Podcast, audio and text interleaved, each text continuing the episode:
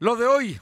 A partir de mañana se reducen los aforos en centros comerciales, restaurantes, cines y demás giros no esenciales ante el alza de casos de COVID-19. Salud advierte que hay cuatro variantes de coronavirus en el estado de Puebla. Se toman medidas también en los hospitales públicos. Los comerciantes lamentan la reducción al 30% en el aforo de sus clientes, lo que dicen afectará la economía de los poblanos.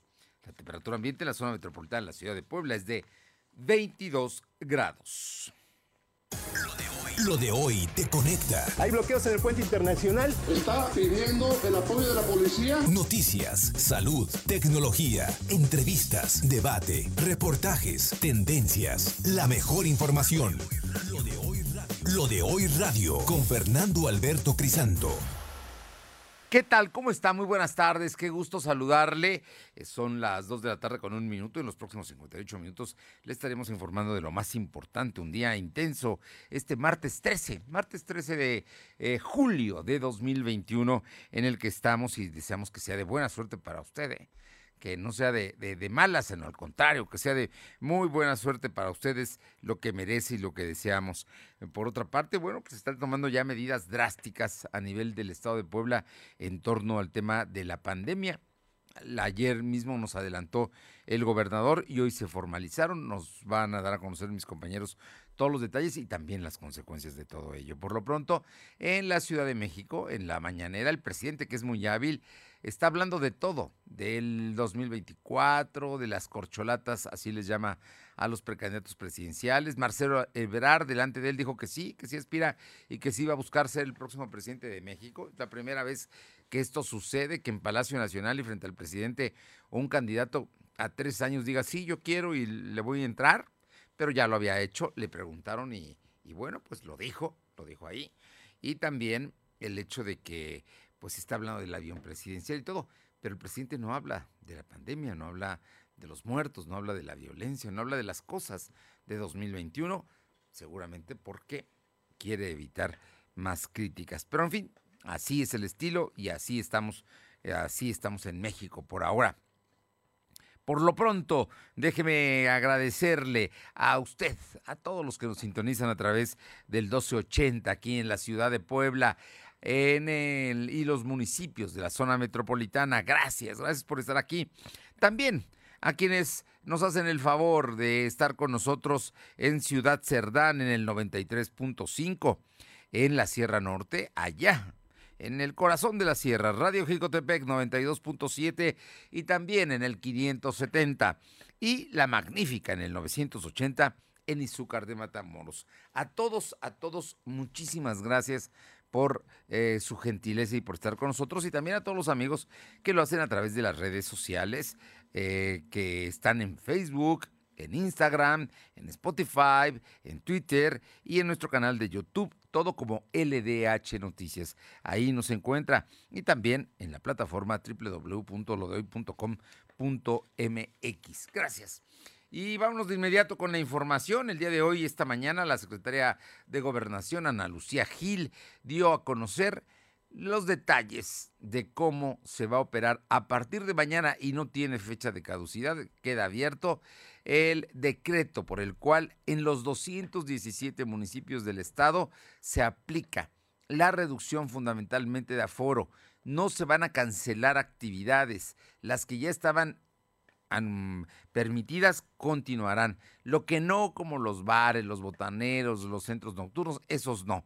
Pero todo lo demás continúa. Ahora se reduce el aforo nuevamente de las personas que podrán estar ahí. Vamos con Silvino Cuate, que tiene todos los detalles. Silvino, buenas tardes. ¿Qué tal? Buenas tardes. Efectivamente, como lo acabas de anunciar, esta mañana la titular de la Secretaría de Gobernación, Ana Lucía Gil presentó las modificaciones al nuevo decreto que tiene que no tiene plazo. Entre los cambios se encuentra la reducción del aforo al 30%. Pero no se contempla la ley seca. Recordemos que en un principio, ya en los últimos decretos más recientes, el aforo estaba permitido en un 70 y hasta 50%. La funcionaria estatal dijo que los restaurantes, cafeterías, salones de eventos, las industrias de exposiciones, eventos deportivos profesionales, boliches, ferias y juegos mecánicos operan con un aforo del 30%. Las áreas de comida rápida en centros comerciales también deben funcionar al 30% y con un tope de 40 mesas. Los cines se mantienen operando con una aforo del 30%. Lo mismo será para las salas VIP. Estas ya estaban operando al 70%. Los balnearios, los balnearios deben respetar el aforo igual al 30% y no deben exceder el número de 150 personas al interior. Los eventos sociales podrán llevarse a cabo en espacios abiertos con el 30%, al igual que en lugares cerrados con un tope máximo de 100 personas. Las, eh, las, acciones culturales se ajustan a la operación del 30% de aforo con un tope máximo de eh, de, 250 personas, mientras que los parques y espacios públicos están abiertos con un aforo del 50%. Por último, dijo que, dijo, dijo que siguen suspendidos fiestas personales, eventos masivos considerados no considerados en los decretos vigentes, billares y lugares cerrados de esparcimiento, bares, botaneros y cantinas. En, su intervención, el gobernador Miguel Borja Huerta exhortó a los ayuntamientos para que sumen el cumplimiento del decreto. Escuchamos parte de lo que mencionó. Una ruta de intensificar los operativos en, transporte público para sanitizarlos, para ver que vayan con los protocolos de lleno o de, de, número de pasajeros en los mismos. Todo lo vamos a restablecer con mucha, mucha, mucha, mucha disciplina. También le pedí a la secretaria de Gobernación, a la secretaria de Economía y al secretario del Trabajo, los llamo a que establezcan comunicación con sindicatos, con empresarios, con todos, porque se tiene que reproducir este esquema de como lo acabamos las medidas y las supervisiones que va a hacer el gobierno del Estado van a ser más especificadas y sobre todo van a estar cultivando con los gobiernos municipales para que se lleven a cabo, Fernando. Oye, todo queda así, entonces es, es una reducción, fundamentalmente los aforos, ¿no? Eh, se, los, se mantienen cerrados, lo que de por sí ya estaba cerrado, no se aprueba absolutamente nada, no hay ley seca como una de las características, van a estar abiertos, digamos, los restaurantes toda la semana porque en los primeros decretos estaban cerrados mm, dos, dos días de la semana, ¿no? Ahora poco a poco se fue abriendo hasta que están abiertos los siete, van a continuar abiertos los siete días. En fin, solamente se reducen los aforos y se van a tomar medidas disciplinarias en el transporte público. Quieren que las empresas no cierren, pero que también apliquen eh, estas medidas de sanitarias, la sana distancia, el uso de cubrebocas, el gel antibacterial, todo eso como una medida exigente, reglamentaria y de supervisión que eh, promete el gobierno del estado que será mucho más estricta. Te pregunto, ¿se habló algo de volver a, hacer home office en el caso de eh, los grupos vulnerables? como en el pasado o todo sigue igual? Digamos, todos los burócratas mayores de 60 años no tienen problema y siguen trabajando. En efecto, en el tema del confinamiento y del trabajo desde el hogar, pues la secretaria dijo que si las empresas dan posibilidades de continuar con esto, esto se debe respetar, principalmente porque el incremento de contagios ha aumentado. Esto únicamente en los casos en donde sea necesario y donde la empresa pues tenga las facilidades para que los, trabajadores puedan eh, trabajar desde casa. Y en el caso del tema de los burócratas, de los, trabajadores del gobierno del Estado, no señaló algo al respecto. Recordemos que en meses anteriores pues ya regresaron a laborar y al momento pues no hay nuevas indicaciones de cómo estaría manejando todas las áreas del gobierno del Estado. Eso no entra en el decreto, por lo pronto. No hay suspensión de actividades para nadie, todo mundo sigue trabajando con medidas sanitarias y con mucho cuidado ante el tema del COVID. Vamos a regresar unos minutos más contigo porque para que nos hables de las cepas y nos hables de los detalles. Pero vamos antes con Alma Méndez para que nos cuente por qué ya los empresarios, eh, los comerciantes del centro histórico, la Cámara Nacional de Comercios, los restauranteros, todos están advirtiendo que este, esta reducción del aforo va a afectar, para empezar, la temporada de chiles en nogada, pero como eso, todas las actividades comerciales y de servicios. Te escuchamos, Alma. Buenas tardes a ti y a todo el auditorio de lo de. Pues como bien comentas, el Consejo de Comerciantes del Centro Histórico lamentó que se regrese al 30% en la apertura de negocios, por lo que afectará de manera significativa en sus ventas, pues apenas estaba iniciando su activación económica y un mejor desempeño. Y este por más que el gobierno ponga restricciones, si los ciudadanos no las cumplen, se seguirá perdiendo oportunidades de trabajo y crecimiento económico. El presidente José Juan Ayala Vázquez mencionó que saben que tienen que cumplir eh, lo que estipula la autoridad, pero preguntó qué sucede o quién sanciona el transporte público y la venta de alimentos en vía pública. Escuchemos parte de lo que comenta que primero está la salud y la verdad es que nosotros como comercio establecido hemos cumplido desde el principio de esta pandemia con todas las indicaciones y decretos que ha emitido pues, desde el gobierno federal, estatal y municipal. Eh, nosotros, la verdad, sí nos preocupa porque apenas estábamos iniciando a tener un, un mejor desempeño en, cuanto a nuestras ventas. Eh, nos preocupa el hecho de que muchas personas no han entendido que esto sigue, que está vigente y que tenemos que cuidarnos. Finalmente dijo que si el municipio hiciera valer el, el decreto no habría comercio informal, lo cual ayudaría a no tener contagios. La información. Bueno, el comercio informal va a estar ahí y vamos a ver qué es lo que pasa. Por cierto, le vamos a preguntar a Silvino Cuate. Gracias. Silvino, regresamos contigo. Por cierto, ojalá, y si hoy no hablaron de ello, mañana digan qué va a pasar con el comercio informal. ¿Los van a dejar en la calle? Porque esa es parte también de lo que tendrían que, evitar, ¿no? Hay aglomeraciones, hay calles verdaderamente del centro histórico de la ciudad que están llenas y yo no sé si esto lo vaya a permitir el Ayuntamiento de Puebla. Ya se va, pero eh, ya cerraron el Zócalo otra vez, ¿no? Ya acaban de anunciar esta, este, esta mañana que van a cerrar con vallas el Zócalo para que la gente no pueda ni siquiera sentarse en sus bancas y pues los ambulantes siguen en las calles. Pero, ¿qué dice el secretario de Salud sobre todo el tema de eh, los las eh, cuatro variantes de COVID-19 que ya hay en Puebla y que ya se han detectado casos. Comentarte que el secretario de Salud, José Antonio Martínez García, informó que la circulación de cuatro variantes COVID en la entidad está. Estas son las cuatro variantes que informó el funcionario: Alfa, Gamma, Delta y Epsilon. Eh, mismas que cuentan con la validez de, de, la, de del Instituto de Diagnóstico y Referencia Epidemiológico, con el que se avaló y se comprobó que estas variantes están circulando en la entidad poblana. El funcionario estatal destacó que estas variantes son preocupantes por su alta transmisibilidad, son muy, son muy rápidos de transmitir y por su difícil tratamiento médico. Explicó que la variante alta, conocida como la británica, es tiene un 70% más transmisible que la cepa original. La variante gamma, conocida como brasileña, puede ser resistente a los tratamientos médicos y las, y las vacunas. La variante Delta de la India tiene la capacidad de transmitir el virus de 8 a 10 personas más. Además, se presenta como una simple gripa y fiebre y posteriormente se presentan los signos graves. El secretario alertó que las, los cubrebocas de tela ya no son suficientes para romper la cadena de contagios en espacios cerrados.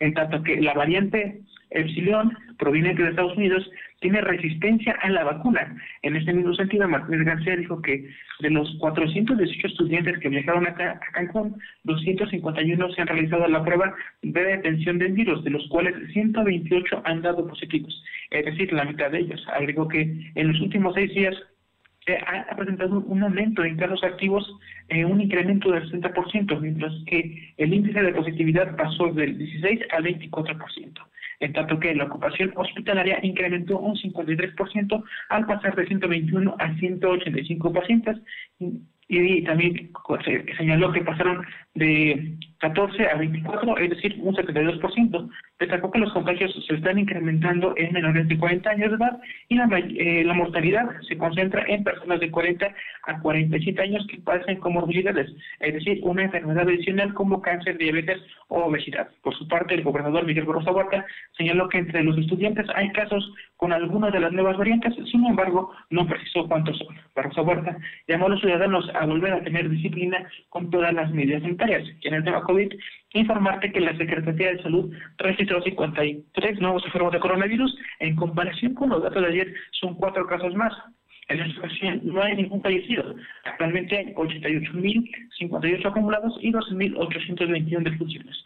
El secretario explicó que hay 239 casos activos distribuidos en 27 municipios. Además, se tienen registrados 187 pacientes hospitalizados, 24 están graves. Información.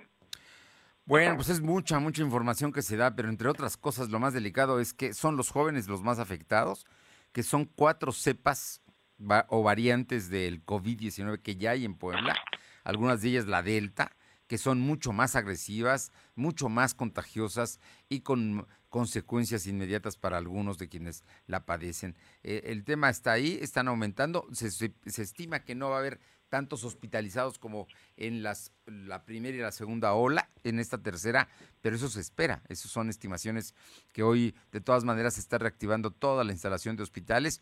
Y nada más, para que tengamos una idea de este referente, de los jóvenes eh, eh, poblanos que fueron a Cancún, se ha hecho, si no estoy mal, prueba en 251 y más de 127 dieron positivo, o sea, más de la mitad tomaron el virus en Cancún. Contra lo que diga la autoridad de Quintana Roo, allá fue donde se infectaron. Pero ver, llegaron aquí y seguramente infectaron a más.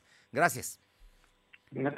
Vámonos con mi compañera Alma Méndez para que nos comente porque los centros comerciales, ellos quieren ser eh, difusores de eh, redoblar esfuerzos para cumplir con todo esto y que pues no se cierren, ¿no? Al final de cuentas, con todo el 30% de aforo, más vale eso que nada. Te escuchamos, Alma como bien comenta, la Asociación de Centros Comerciales de Puebla alzó la mano para que los centros comerciales se vuelvan difusores y se redoblen esfuerzos para cumplir con los aforos establecidos, donde deberá de ser reforzada en campañas con medios de comunicación, donde se les recuerda a los ciudadanos que se deben acatar las medidas de salud para evitar un confinamiento total. El director de la SECOP, Andrés de la Luz Espinosa, aseguró que este momento lo más importante son las cepas, ya que se puede colapsar el sistema de salud, así como la economía en la entidad poblana. Escuchemos parte de lo que comenta cual eh, le proponemos al gobierno del estado generar una campaña intensa de difusión, volvernos difusores y que cada uno como centro comercial redoble esfuerzos y el compromiso de cumplir con los aforos, de cumplir con lo establecido, pero sobre todo una campaña intensa en, medios de comunicación para estarle recordando al usuario, al cliente, al ciudadano, a todos los poblanos que debemos acatar las medidas y las reglas de salud, sino queremos un confinamiento total más adelante. Lamentó que las campañas que se realizaron para el turismo se vinieran, eh, para que vinieran de vacaciones de verano se vengan abajo, debido a que se realizó para generar derrame económico en restaurantes, hoteles y todos los establecimientos que generan ventas y trabajos. La información, Fernando. Gracias. Vámonos ahora con otros temas. Mi compañera Aure Navarro nos comenta que, bueno, finalmente lo que ya se preveía este Congreso verdaderamente no ha trabajado. Tan es así que ya dijeron que la ley de desaparecidos no va a salir en este periodo que termina esta semana. Aure, te escuchamos. Gracias. Les comento que la presidenta del Congreso local, Nora Merino Escamilla, reconoció que no será precisamente en esta legislatura cuando se resuelva la ley de personas desaparecidas, pero pidió no politizar el tema, aun cuando este corresponda directamente al legislativo. Puntualizó que de no dictaminarse este proyecto de ley en próximos días, pues se tenga que acusar que es por intereses de aprobar lo que mande el gobernador Luis Miguel Barrosa Huerta. Defendió que ella ha sido una de las promotoras de esta ley, la cual ha sido tratada incluso con el gobernador gobernador al reiterar que esta es una ley necesaria para Puebla, en especial por el número de personas desaparecidas que se tienen registradas. Incluso mencionó que por los tiempos, pues no se podría aseverar que existe la posibilidad de llamar a una sesión extraordinaria donde se pueda dar la aprobación, pues dijo, esta tiene que ser primero dictaminada y aún no ha sido en comisiones unidas, Fernando. No lo van a dictaminar, ¿no? Nos queda claro que no es lo suyo y que legislar, legislar, por favor hicieron otra cosa, grilla y otros temas y lanzaron candidatos y pero ser diputados, diputados no lo no lo hicieron en general. Gracias. Gracias. Son las 2 de la tarde con 17. Lo de hoy es estar bien informado. No te desconectes. En breve regresamos. Regresamos.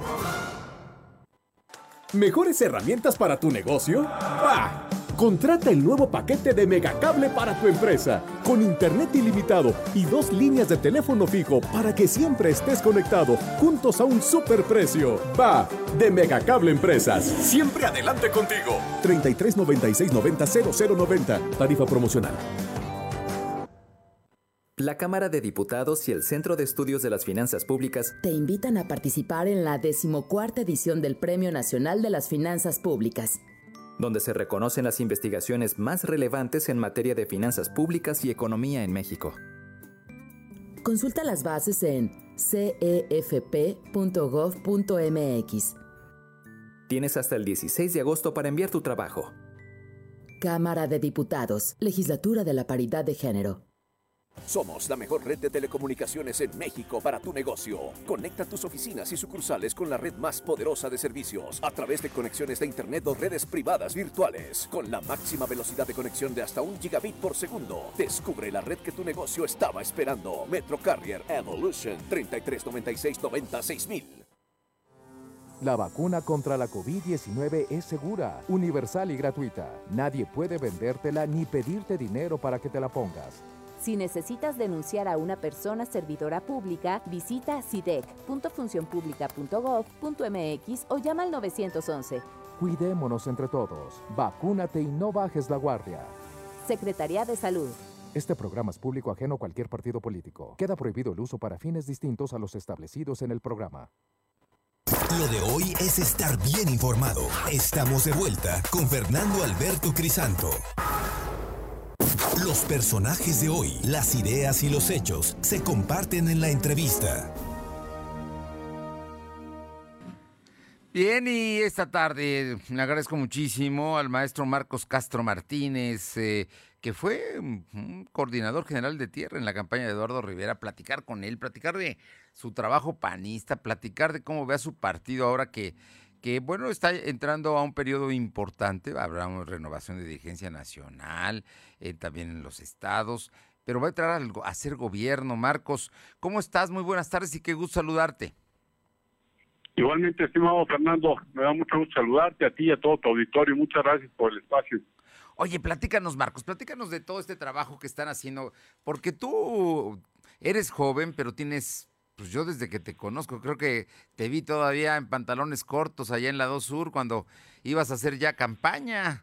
Desde jovencito estabas en el PAN, Marcos. Sí, así es, fíjate que eso ha sido un, tema que, que por la familia y por los amigos se ha contagiado, pero sí desde muy joven metido en, en estos temas del partido, desde el juvenil. Me tocó incluso solamente como comentario participar en la campaña del Maquío. Este, ahí en el 88. Entonces, bueno, pues en eso hemos andado y la verdad es que además muy contento ahora por este triunfo que tuvimos en Puebla Capital. Oye, es precisamente, háblanos de, de, de toda esta transformación, porque mira, si algo yo reconozco en los panistas es su vocación democrática. Ustedes internamente compiten, pero permanentemente. Eh, el difunto Moreno Valle alguna vez me decía, los panistas compiten más internamente que hacia afuera son, son verdaderamente peleas intensas las que se viven al interior de Acción Nacional y lo hacen con vocación, pero también cuando terminan eh, tienen gestos de solidaridad y de reconocimiento si es que no ganan. Y si ganan, también tienen actos de generosidad con sus compañeros. De eso me consta y yo creo que eso es algo que distingue a los panistas. Pero afuera yo los veía perder muchas elecciones, especialmente cuando el PRI era partido único. Y luego de pronto empiezan a ganar, ¿no? A ganar diputaciones. En Puebla ganaron diputaciones federales de mayoría desde 1973, luego ganaron la presidencia municipal en el 95, luego la volvieron a repetir, eh, si no estoy mal, en el 2002, ¿no? En, fin, todo, toda esta historia que se ha ido construyendo, llegaron a hacer la, alternancia en el gobierno del Estado, la perdieron, pero bueno, volvieron a, están ustedes en la competencia permanentemente. Cuéntanos, cuéntanos cómo ha cambiado este PAN y qué es lo que viene para ustedes, Marcos Castro. Sí, Fernando, muchas gracias. Fíjate que así como lo acabas de relatar, así ha sido el partido. Eso es una naturaleza tanto del panista como de la propia esencia y creación del partido. Es una, una naturaleza democrática. Eso nos ha hecho muy competitivos. Y tienes razón, de repente en algunos casos pareciera que se es más competitivo hacia, hacia adentro que hacia afuera. Pero fíjate, ahorita como lo acabas de comentar, este, tú te has de acordar muy bien, además seguramente te tocó cubrir algunos eventos, pero campañas bastante buenas como la de Jorge Osejo, ¿no? La de Vía Escalera incluso. No, bueno. Este, en donde no me digas, las, las dos las viví. Las dos las viví y, y, yo tenía, trabajaba en la redacción de cambio que estaba junto a las oficinas del PAN. O sea que los veía salir a trabajar y los veía regresar en, en duras, duras jornadas que, que tenían los panistas. Y en ambas, a pesar de buenos candidatos, perdieron Eh, yo entiendo perfectamente que ustedes acusaron fraude electoral en las dos, concretamente este, pues en la de Villa Escalera, ¿no? Que fue un escándalo importante. Y la de Jorge Osejo también, me tocó verlo, eh, pues ver cómo, cómo de alguna manera quedaba fuera de la contienda después de haber sido un gran candidato. Pero eso nunca los arredró. Regresaban a la siguiente elección con ganas, con candidatos, eh, a lo mejor sin recursos, pero con muchas ganas de competir, Marcos. Sí, sí, así es. Y fíjate que, yo también creo que ha sido parte de este proceso que hemos vivido en el PAN y que implica, como todos los partidos, un crecimiento en visión no solamente doctrinaria o, estatutaria, ¿no? Como es el caso del PAN, sino también en la visión electoral. Fíjate que esto que acabas de comentar es muy importante. Hay, hay, ha habido una discusión muy, muy fuerte dentro del partido desde hace muchos años, no es nueva y, y en la cual, este, bueno, pues desde la lógica de los fundadores era, el PAN era una escuela de ciudadanos, ¿no? Eh, preparaba a ciudadanos para que cuando llegara el momento de asumir el poder en alguna posición, este, pues tuvieran toda la conciencia de la responsabilidad ciudadana, del orden ético, de la propia administración pública, del debate en, la, en, las propias eh, cámaras de diputados. Este tipo de lógica es la que el PAN tuvo desde su creación pero conforme fue creciendo el PAN también llegó justamente esta visión que tiene que ver con la parte meramente electoral. Es decir, un partido político que no genera votos, pues, eh, su razón de ser empieza a perderse. Y en esa lógica el partido ha crecido, ha crecido mucho, yo te podría decir incluso eh, eh, abundando un poco sobre los ejemplos que nos ponías cuando se gana con Gabriel Hinojosa, justamente esa elección en 95, posteriormente con Luis Paredes, y, fíjate que hay algo muy interesante que de repente se nos, se nos olvida. La verdad es que sí hemos ido creciendo como partido en ambos sentidos. Pero en la parte electoral, justamente cuando Eduardo Rivera fue presidente del PAN en el 2006, en esta elección tan, tan competida que fue la de Felipe Calderón a la presidencia de la República, el presidente del partido en ese momento era Eduardo Rivera. Eh, tu servidor era secretario de organización en este comité estatal y una de las cosas que logramos es lo que no se ha logrado en la historia del partido en Puebla. Se ganaron 12 diputaciones federales, se tuvieron cuatro senadurías, te has de acordar, sí. la propia senaduría de Rafael, la de Humberto Aguilar Coronado, la de Jorge eh... Osejo y también la de Ángel Alonso Díaz Cañeca.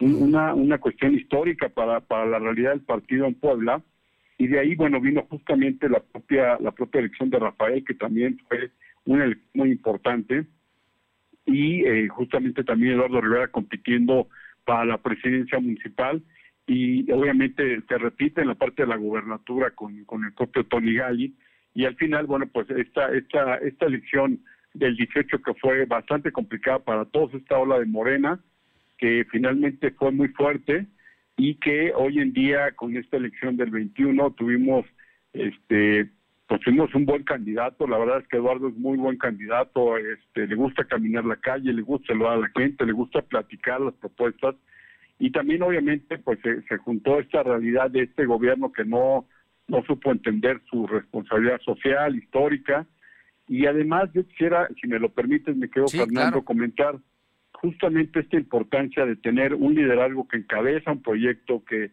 que hace clic con la ciudadanía, que le da justamente la esperanza de poder mejorar y cambiar las cosas. Y, en este caso, en el caso específico de Puebla Capital, pues con un panismo muy, muy fuerte, con un panismo eh, animado, motivado, dispuesto a salir a la calle a convencer a la gente y que logramos justamente esto de una votación histórica, también nuevamente uno de los, de los candidatos a presidentes municipales más votados en el país, con una diferencia de 20 puntos porcentuales, este, la verdad es que ha sido una muy buena elección y nos parece que eso es algo importante, obviamente para, para Eduardo Rivera, para todo el equipo que estuvimos acompañándolo y sobre todo para el Partido Acción Nacional en Puebla. Oye, te pregunto, Marcos, eh, hay, un asunto que es muy importante. Estamos hablando con Marcos Castro, dirigente eh, eh, integrante de la campaña de Eduardo Rivera. Pero te lo pregunto porque tiene que ver con algo que le oí a Carlos Castillo Peraza, que fue dirigente nacional de tu partido, y que decía, no solamente no ganemos el gobierno y perdamos el partido. ¿Qué garantiza que los panistas no pierdan el partido, Marcos? Mira, fíjate que eso, eso, es una, y efectivamente Carlos Castillo Peraza lo, lo resumió muy bien, sí. porque es un tema de manera permanente y, bastante difícil. cuando se tiene justamente el propio el propio gobierno se tiende a descuidar al partido o se tiende incluso a tratar de volver al partido una especie de, de apéndice del gobierno. Es algo que no puede pasar. Lo que creo y, y, que lo hemos visto a través de la experiencia y de los años es que se tiene que guardar justamente un equilibrio entre las dos instituciones y el partido tiene justamente que también difundir y decir qué es lo que está haciendo el gobierno, lo que está haciendo mal, para poder estar justamente en concordancia con la ciudadanía. La naturaleza del partido, como lo comentaba hace un momento, es una naturaleza ciudadana. Por eso a veces los panistas somos tan críticos, incluso con nuestros mismos gobernantes. Pero en esta lógica lo que hemos visto es que funciona muy bien, tiene una postura de equilibrio entre las dos instituciones. El, el gobierno haciendo su trabajo, resolviendo las cosas de los ciudadanos, administrando los bienes de los ciudadanos, y un partido también formando y capacitando a su gente, pero también estando al pendiente de que su gobierno esté dando resultados justamente para poder volver a pedir nuevamente el voto, ¿no? Que esa es la parte fundamental, el equilibrio entre las dos instancias. Pues Marcos, retos enormes tienen por delante los panistas. Estoy seguro que habrá más oportunidades de platicar contigo y, y bueno, pues ahora los panistas van, a, van a, a un momento muy importante y lo importante es, en todo caso, que como partido no se fracture, ¿no? que continúe más adelante eh, unido, que ha sido una de las características de ustedes. Y de veras, ¿eh? yo, yo fui desde hace muchos años, creo que todavía no, no estabas en funciones, pero me tocó ver las asambleas de los panistas disputar y unos discursos tremendos que se escuchaban entre en, en, contra de ustedes mismos y al final quien perdía abrazaba, daba la mano y mostraba la generosidad, que es una de las características que como tú dices, es aprendizaje de ciudadanía. Sí, así es. Y fíjate que siempre fue característico, después de, como lo acabas de mencionar, después de cada asamblea, salían los contrincantes, se daban la mano y todo el mundo nos íbamos a la, a la propia campaña. Hoy en día ese es uno de los grandes retos que tiene el partido, conciliar, reencontrarse, eh, volverle a dar el valor a la militancia para que pueda tomar decisiones hacia dentro del partido. Me parece que eso es fundamental. Eh, yo de manera permanente he venido recorriendo el Estado y es una de las cosas que más ha pedido la, la militancia panista y justamente lo que, lo que necesita hoy el partido es fortalecerse, no solamente en la parte de gobierno, sino también en la parte electoral, pero también en la vida interna del PAN. Retomar esa esencia, esa mística panista, tener capacidad también de tomar decisiones en la parte electoral, pero fundamentalmente poder darle vida a la vida interna del partido, perdón, eh, aumentar la vida sí. interna del partido y con eso lograr que haya justamente ese orgullo panista, que hoy en Puebla Capital lo vimos, eh, la mayoría del panismo, miembros activos como los conocemos, simpatizantes, se sumaron a la campaña de manera voluntaria, estuvieron haciendo, tocando puerta por puerta, entregando trípticos, esta lógica que es de compromiso con, con el partido, pero también con la ciudadanía. Marcos Castro Martínez, panista de toda la vida. Muchísimas gracias por estos minutos. Al contrario, estimado Fernando, te agradezco mucho el espacio, te mando un abrazo, un saludo a todo el auditorio y ojalá podamos nuevamente volver a platicar. Seguramente así será. Gracias. Son las 2 de la tarde con 32 minutos, 2.32. Fernando Alberto Crisanto, lo de hoy es estar bien informado. No te desconectes, en breve regresamos. Regresamos. Hugo Eric Flores Cervantes, presidente nacional del PES. En el PES somos una familia conformada por mexicanas y mexicanos como tú. Una familia con valores, en donde todas y todos trabajamos por un mismo fin. Un México seguro, un México en paz, un México lleno de vida. Las puertas de esta casa están y estarán siempre abiertas para todas y para todos. Y en nuestra casa, que es México, cabemos todos. PES, la casa de todos. Lo de hoy es para ti. Conéctate a www.lodehoy.com.mx y suscríbete para recibir la mejor información en tu email. Los descuentos que inspiran están en Coppel. Llévate una pantalla con hasta 42% de descuento. Encuentra la mayor variedad de modelos y marcas que inspiran a divertirse a lo grande. Mejora tu vida. Coppel. Vigencia del 3 al 31 de julio. Consulta códigos participantes en tienda y coppel.com. Suscríbete a las notificaciones de lo de hoy.com.mx y entérate de lo que pasa en Puebla, México y el mundo. Cuando todo se vuelve gris, cuando el miedo se apodera de ti y no encuentras una salida porque nada parece mejorar, atraviesa una puerta violeta y entra a una zona segura y recibirás el apoyo y protección del ayuntamiento. Descubre más en pueblacapital.gov.mx. Ayuntamiento de Puebla, ciudad incluyente. Lo de hoy es estar bien informado. Estamos de vuelta con Fernando Alberto Crisanto. Los personajes de hoy, las ideas y los hechos se comparten en la entrevista. Bien, y bueno, ya estamos, estamos y le agradezco muchísimo al doctor Miguel Calderón Chelius, politólogo de la Universidad Iberoamericana Puebla. Y aquí la verdad es que, eh, Miguel, recurrimos a ti para entender, para explicarnos lo que estamos a punto de vivir, porque el 1 de agosto va a ser un asunto inédito en México, una consulta ciudadana a nivel nacional convocada por el propio presidente López Obrador que en el fondo busca la sanción a los expresidentes de la República, desde Salinas de Gortari hasta Enrique Peña Nieto, y que sin duda eh, pues va a ser una consulta constitucional donde los mexicanos podremos decir sí o no. Importante, ¿no? Porque además nunca lo habíamos hecho, o yo no recuerdo alguna. Eh, Miguel, muy buenas tardes y muchísimas gracias. Buenas tardes, eh, saludos al auditorio, muchas gracias por, por invitarme a platicar de esto.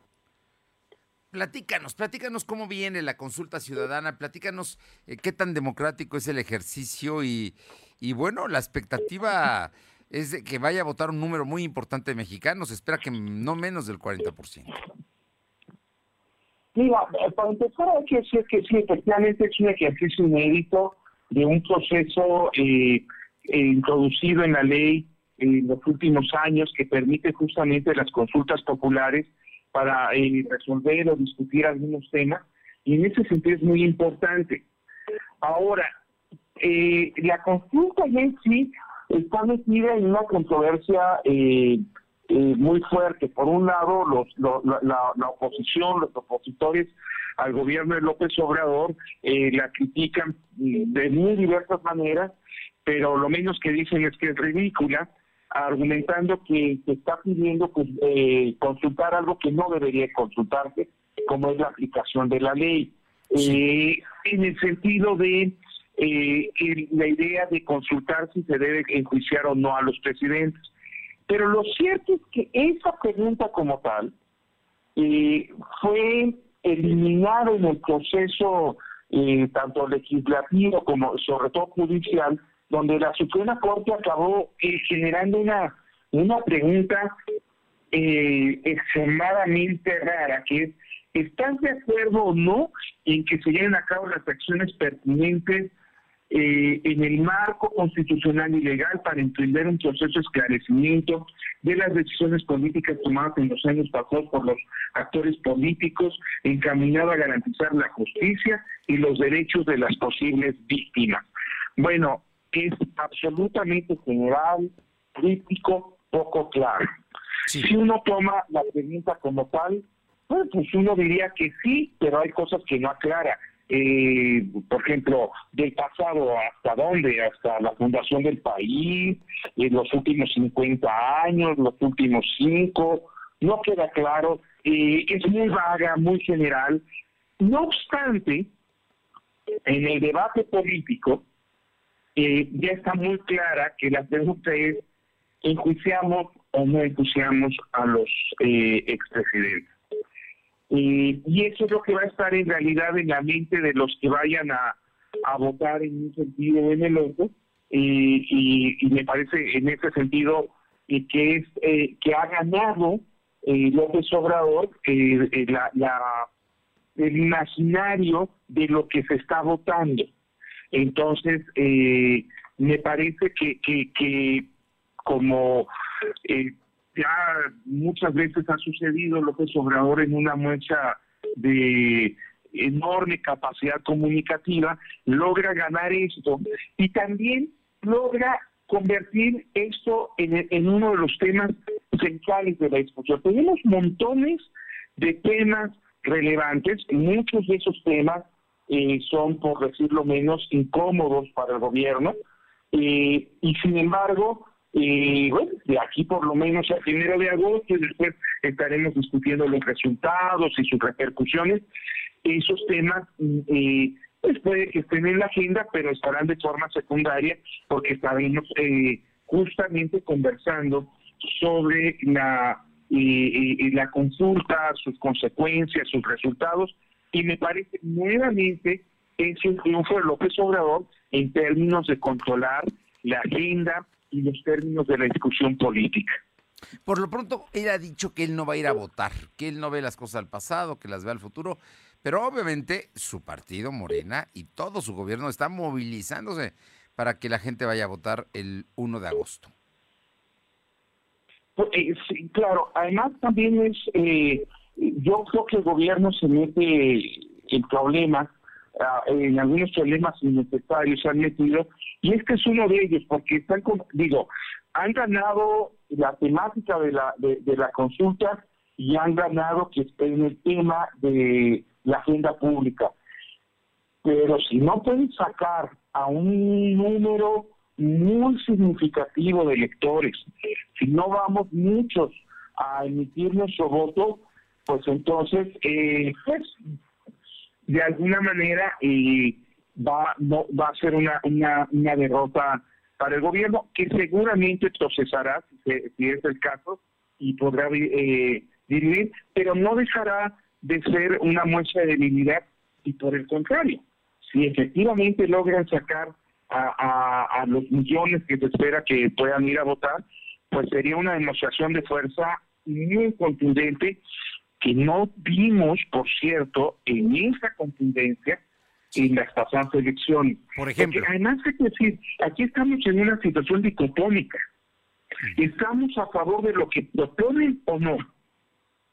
Entonces, eh, en realidad, eh, este, estas situaciones dicotómicas suelen favorecer a la oposición más que, más que a los gobiernos, porque es más fácil eh, hacer coincidir las negativas que hacer coincidir los positivos. Yo no tengo ni la menor duda de que el resultado va a ser favorable a que se a, que se procese estos hechos del pasado, etcétera, en realidad la discusión va a estar en, en cuántos millones de, electores salieron a las urnas o no salieron para la consulta. Esa va a ser la verdadera discusión. La verdadera eh, eh, discusión es que sea vinculativa, porque necesita no menos del 40% de gente votando para que se vincule y para que la autoridad proceda, ¿no?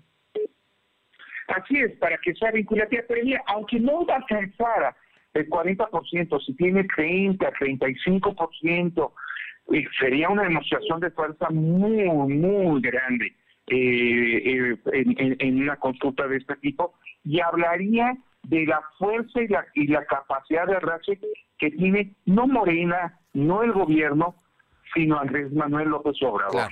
Entonces, en realidad eso es lo que lo que vamos a ver y la discusión va a estar en torno a cuántos votaron más que el resultado propiamente de la votación, eh, que ya está cantadísimo que va a ser eh, favorable, porque además básicamente los que estén en contra ¿no? de esta formulación no van a ir, ¿no? Sí. Básicamente no, no irán a votar. No, bueno, la, verdad es que no habría manera. Yo no creo que haya mexicano en su sano juicio que si una eh, un expresidente cometió delitos no diga pues que se le castigue, ¿no? Pues que lo investiguen que lo sancionen. Y, y menos con una formulación tan vaga como averiguar los hechos del pasado y eso, todavía menos. Entonces, este, no, me, queda clarísimo que todos los que vayan o la gran aplastante mayoría de los que acudan a, las urnas a, participar en la consulta lo van a hacer a favor de eh, del sí. Entonces, este, pues aquí la gran discusión será cuántos van. El objetivo es, eso es lo importante. Al año que entra, que habrá justamente la consulta revocatoria, ¿no? Eso es una antesala de ese proceso que puede ser muy complejo eh, en muchos sentidos para este país. Pues eh, yo creo que nos dejas en claro. Sabemos ya más o menos la tendencia que tiene la, el, el, sí o no, porque nada más solamente se puede votar sí o no. Ese domingo que ir a formarse la casilla, en fin, el INE va a ser va a ser el que va a supervisar y vigilar el conteo y todo el procedimiento de la organización. Y en este caso es la mayor parte por el sí, pero lo importante, lo importante, Miguel Calderón Chelius, lo acabas de subrayar, es saber cuántos mexicanos salen ese domingo 1 de agosto. Ese, ese va a ser el dato más importante y nos va a permitir configurar, eh, proyectarnos hacia eh, la, consulta del, del, año 15 y también hacer un nuevo conteo de cómo van las cosas eh, pensando ya eh, en, en, las siguientes elecciones dentro de tres años, ¿no? Pues Miguel Calderón Chelius, politólogo de la Ibero Puebla, muchísimas gracias por darnos luz a esta consulta ciudadana que promueve el presidente López Obrador el próximo 1 de agosto en un hecho que hasta ahora no se había eh, llevado a cabo en México, es la primera vez y al final de cuentas habrá que ver cuántos millones de mexicanos salen a votar en esa fecha. Así es, pues esperemos y bueno, ya seguramente platicaremos por esos días Seguro. justamente los resultados, la participación, etcétera. Ya, ya, ya te estaremos, ya te estaremos llamando y agradeciéndote como siempre toda tu generosidad. Muy buenas tardes y muchas gracias, Miguel. Un abrazo para ti, para todo el auditorio. Gracias. Un abrazo, gracias, Miguel Calderón Chelius, doctor, politólogo de la Ibero Puebla. Vamos con mi compañero Silvino Cuate. El día de hoy eh, el gobernador ya dejó en claro que no se prevé suspender el regreso a clases en agosto. Te escuchamos que el gobernador Miguel Barroso Huerta aseguró que no se prevé suspender el regreso a clases ni la celebración de la independencia, ya que su administración está tomando medidas antes de que la crisis sanitaria sea más grave. El titular del Poder Ejecutivo señaló que aún se anunciará, aún se anunciará oficialmente la cancelación del grito, no se va a anunciar, pues esta decisión se tomará una vez que se conozca la evolución de los contagios. En relación al regreso a clases, aseguró que se continúa realizando las modificaciones correspondientes en las aulas para evitar la propagación de coronavirus. Señaló que suspender el regreso a clases presenciales es una decisión que se tiene que tomar en coordinación con autoridades federales de educación. En nuestro tema, tras la designación de Armando Ríos como rector de la UDAP, el gobernador de Barroso Huerta dijo que es un hombre capaz que tiene méritos académicos. La información. Bien, oye, y rápidamente, muy rápido, dinos nada más el, el tema de eh, el, el Zócalo de Puebla lo vuelven a cerrar comentarte que ante la presencia de variantes COVID en Puebla y el aumento de contagios jóvenes, el titular de la Secretaría de Protección Civil Municipal de Puebla, Gustavo Salvatore, anunció que se volvería a cerrar los accesos a la plancha del Zócalo. En este sentido, dijo que la operación de antros con vecinos y el relajamiento de la población es un factor por el cual se incrementó los contagios. Por ello, advirtió que si es necesario, hará uso de la fuerza pública para ingresar en sitios donde se lleven a cabo fiestas o reuniones masivas. Fernando. Oye, ¿qué va a pasar con los ambulantes? No dijo nada. En relación a los ambulantes, comentó que en lo que resta, pues vamos a tomar medidas y principalmente en las calles del centro histórico se van a continuar eh, regalando el material, al igual que cubrebocas para todas las personas que no lo porten, Fernando. Bueno, pero ahí van a seguir los ambulantes. Gracias.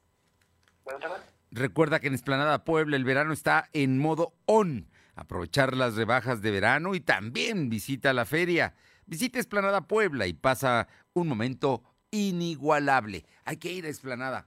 La verdad vale mucho la pena. Y Alma Méndez, rápidamente, en una sola nota, dime qué pasa con los restauranteros y los, eh, come, los empresarios de la vida nocturna. Que nada, calificó como un golpe fuerte para el sector restaurantero la reducción de la aforo al 30%, pues sus ventas se pueden caer en un 30%. Pues ya habían iniciado con la promoción de a nivel nacional e internacional la temporada de chiles en nogada y podrían no llegar a la meta de los 3 millones 500 mil y el 10% de la plantilla laboral tendrá uno o dos descansos más de los que se tienen asignados por ley. En cuanto a la Asociación de Empresarios de la Vida Nocturna, señaló que hasta el momento han cerrado el 30% de 200 negocios afiliados y que probablemente podrían cerrar otros otro 30% ante la negativa de la apertura de eh, por parte del gobierno estatal. Y bueno pues el representante legal Guillermo Méndez Morales dijo que varios de estos negocios contaban con con una plantilla de 20 empleados así como otros que contaban con 50 elaborando dichos establecimientos se encontraban en la zona de Cholula los cuales ya cerraron en su totalidad. La información Fernando. Pues ahí está ahí está el tema. La economía va a tener un frenón con todas estas medidas, pero bueno, es la tercera ola. Gracias. Vámonos con mi compañera Aure Navarro. Aure, tenemos información de la diputada Rodríguez de la Vecchia. Pues efectivamente la diputada local Mónica Rodríguez de Novequiar rechazó que la renovación de la dirigencia estatal del PAN llegue a fracturar la relación que se espera tener con la fracción dentro del Congreso local de la próxima legislatura. Esto luego de que el diputado local electo Rafael Micalco Méndez dejara entrever que aspira a ser el próximo dirigente y que la actual presidenta Genoveva Huerta pudiera también buscar la reelección. De la vez que la bancada del PAN estará formada por nueve diputados, entre ellos Micalco Méndez, quien tiene la experiencia como diputado y también como dirigente, por lo que no hay razón, dijo, para que surja pues alguna división dentro del PAN. En este sentido, rechazó el nombramiento de Eduardo Alcántara como coordinador de la bancada para la siguiente legislatura, pues haya sido con miras a poner un alto a cualquier disputa que pudiera haber surgido entre ella y el actual diputado también, Eduardo Jiménez, por ser quien encabezara pues esta función, Fernando. Bien, oye, y rápidamente dime, eh, Hugo Alejo Domínguez, mm, que es diputado local y que yo no sé si él pagaría una Universidad de las Américas pues, con un rector como Ríos Peter, ¿eh? La verdad es que lo dudo que el maestro lo, lo llegara a hacer, la verdad. Pero hoy habló del tema. Para el diputado local Hugo Alejo Domínguez, la llegada de Armando Ríos Peter como rector de los LAP, pues no fue por la relación cercana que mantiene con el gobernador Luis Miguel Barbosa Huerta. Destacó que a la par del cambio del rector, pues esta situación para los universitarios y la propia vida de la universidad tiene que cambiar para bien, en especial por la experiencia de Ríos Peter, que tiene para tratar y atender bajo el diálogo cualquier tema. Hugo Alejo puntualizó que el actual rector de la UNA pues es más reconocido por su actor político, pero eso no resta importancia a su preparación académica y profesional, Fernando. Pues hizo dos maestrías, pero no las terminó, ¿eh? No las terminó, solamente el licenciado. Gracias. Gracias. Son las dos de la tarde, con 50. Lo de hoy es estar bien informado. No te desconectes. En breve regresamos. Regresamos. ¿Mejores herramientas para tu negocio? ¡Bah! Contrata el nuevo paquete de Megacable para tu empresa, con internet ilimitado y dos líneas de teléfono fijo para que siempre estés conectado, juntos a un superprecio. Va, de Megacable Empresas. Siempre adelante contigo. 33 96 90 0090. Tarifa promocional. Ahora con Gas del Atlántico, tú pones el precio. Porque entre más litros cargas, más ahorras. Si tus pedidos de gas LP estacionario son mayores a 100 litros, pregunta a tu vendedor o al 271-747-0707 para conocer más del programa. Y si aún no cuentas con el servicio gratuito de envío de nota digital, solicítalo para que puedas verificar que lo que cargas es lo que pagas. El beneficio de precio diferenciado aplica en cada carga y no es acumulable. Gas del Atlántico. La COFESE trabaja para que tú puedas elegir los productos y servicios que más se ajusten a tu bolsillo y a tus necesidades. Voy a remodelar mi casa. Quiero la pintura con el color más intenso.